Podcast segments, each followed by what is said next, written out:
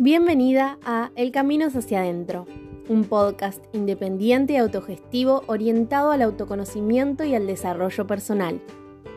En los próximos minutos te vas a sumergir muy dentro de vos misma y comenzarás a explorarte, entenderte y conocerte como nunca antes.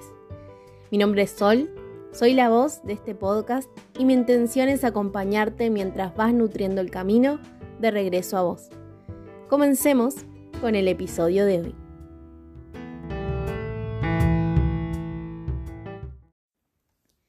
En el episodio anterior te compartí qué pasa cuando tomamos conciencia de nosotras mismas y cómo podemos hacer para que a través de la autoexploración esa información que obtenemos empiece a generar impacto en la cotidianidad.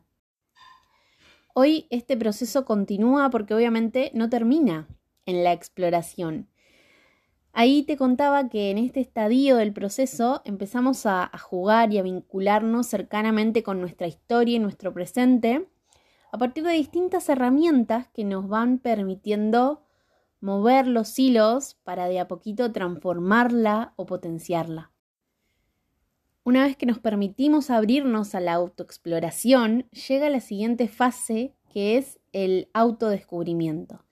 Ahí, cuando empezamos a descubrir cosas de nosotras mismas, de nuestro interior, de nuestra historia, que quizás no sabíamos, que nunca habíamos visto. Esta fase nos puede generar dos cosas. Por un lado, una inspiración profunda querer seguir descubriendo cosas a seguir estimulando el proceso para ver qué más podemos descubrir, qué más hay acá adentro que todavía no se mostró ni se hizo consciente. Y por otro lado, nos puede generar miedo, rechazo o ganas de abandonar simplemente porque lo que descubrimos no nos gustó, nos hirió o nos asustó.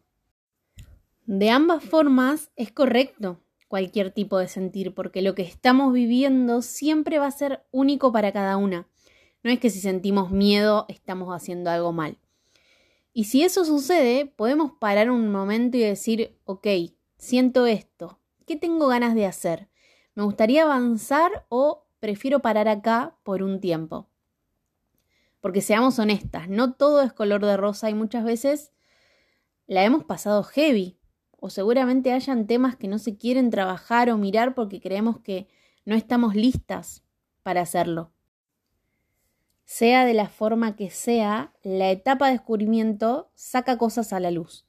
Pueden ser tanto aspectos dolorosos de nuestra historia como tesoros que nos permiten transformar ese dolor en aprendizaje. O también pueden ser dones y talentos que estuvieron guardados durante años y que de pronto están listos para ser compartidos con el mundo.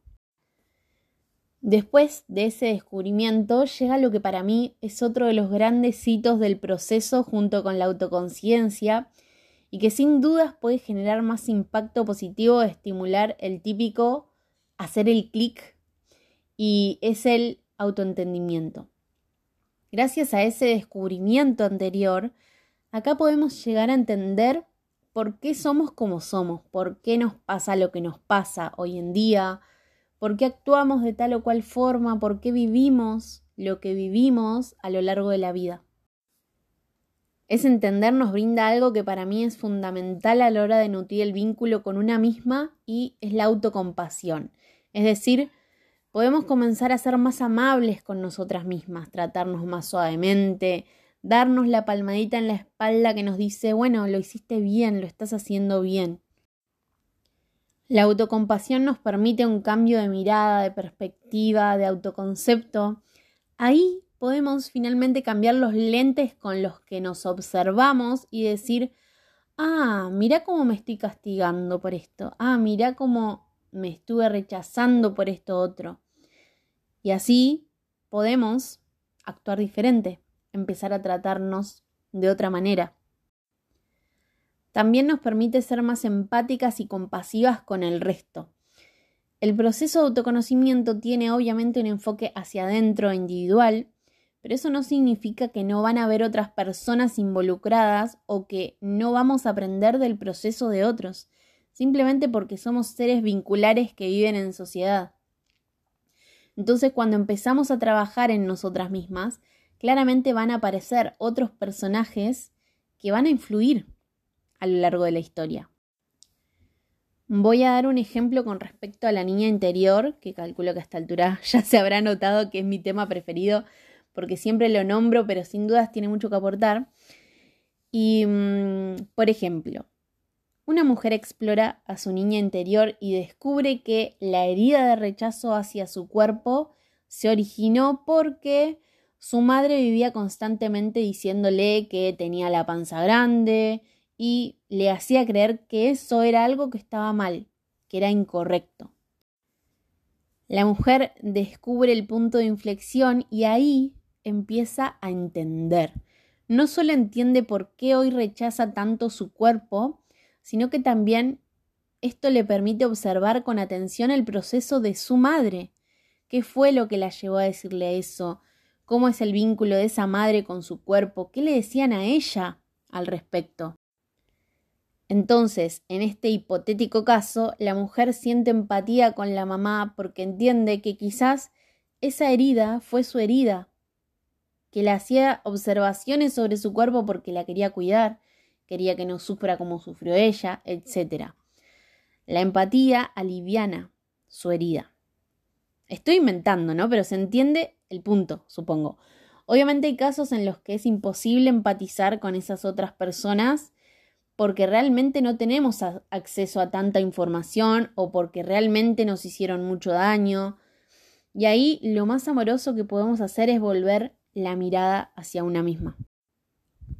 Creo que se trata de dejar de justificar lo injustificable porque a veces no vamos a poder perdonar aunque lo intentemos, no vamos a querer entablar vínculo a pesar de lo sucedido, ni vamos a estar dispuestas a darles acceso a nuestra energía nunca más. Pero lo que voy es que el accionar de las personas a nuestro alrededor forma parte de nuestro propio autoentendimiento y nos sirve para darle un marco a, cuestiones de nuestra personalidad y de nuestra historia que quizás antes estaban desencajadas. Generalmente te hago preguntas o te comparto ejercicios para bajar a tierra lo reflexionado, pero en el caso del descubrimiento y el entendimiento, lo que podría decirte es que te hagas amiga del tiempo y de la paciencia. Algo que puede ser realmente desafiante. No hay fórmulas mágicas o express. No se trata de hacer esto para conseguir lo otro, porque para todas es distinto e influyen mil factores diferentes. Pero si te enfocas en la exploración que te compartí en el episodio anterior, entonces el descubrimiento y el entendimiento llegan. Llegan cuando menos lo esperas. Llegan cuando te estás dando una ducha llegan en sueños, llegan cuando dejaste de hacer fuerza para que lleguen, llegan. Pero si querés un empujoncito, acordate que en la descripción de este episodio tenés los links a todos mis talleres vivenciales para que los hagas desde cualquier lugar del mundo y también de Poten Femina, mi experiencia vivencial de autoconocimiento, donde este camino que te estoy compartiendo ahora lo vamos haciendo juntas. Y para cerrar, te cuento que para mí la música es muy importante, es un pilar fundamental en mi vida y en todos los espacios que brindo a través de mi trabajo. Y me di cuenta que de a poquito y casi sin buscarlo realmente, lo estoy trasladando aquí también al podcast. Así que te voy a compartir una canción para finalizar. La idea, como siempre, es que puedas respirar, cerrar los ojos y prestar atención a la letra, que para mí tiene mucho que ver con lo compartido hoy y cada vez que la escucho me da piel de gallina y me genera sensaciones que de verdad no puedo explicar con palabras. Cuando mm, estaba armando ahora e, el episodio para sentarme a grabar y dije, bueno, ¿con qué canción podría cerrar? Automáticamente se me apareció esta y, y me quedé ahí como quieta sintiéndola y dije sí, es por acá. Así que nada, deseo que también te pueda llegar y que la puedas encarnar. Em, se llama Cebos y es de El Cebo. Disfrútala.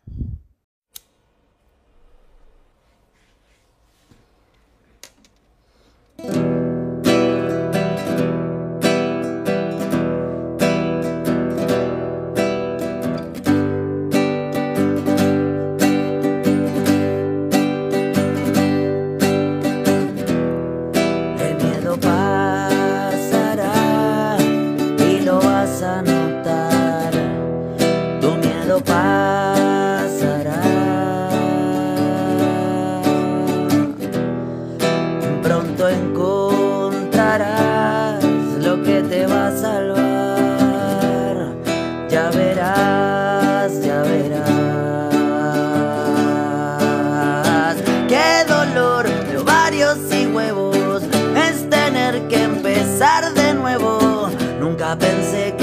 Tan complicado, pero no es imposible, vos podés también.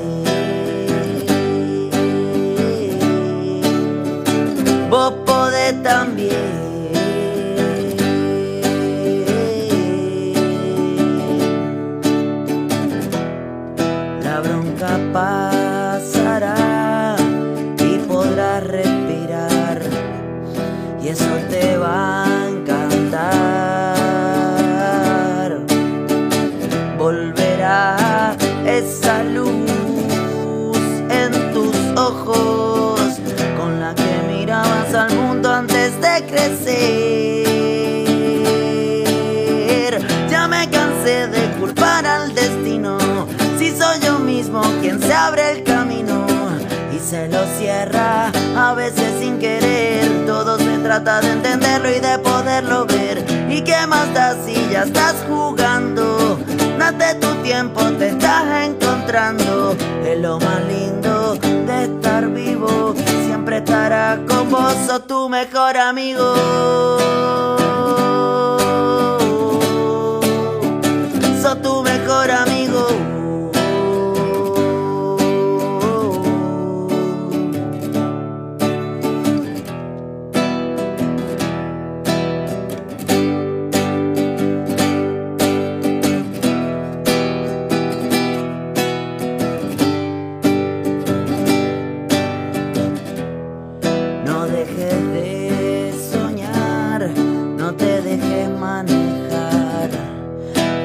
Eso te hace mal.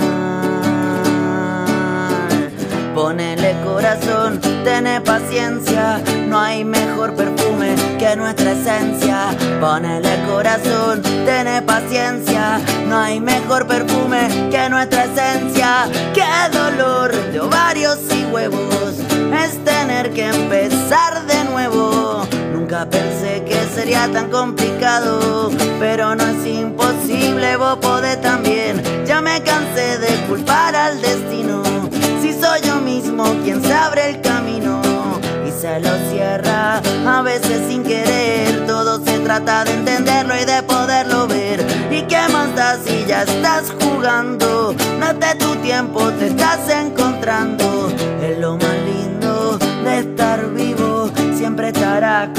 Sos tu mejor amigo. Es lo más lindo de estar vivo. Siempre estará con vos, sos tu mejor amigo. Sos tu mejor amigo.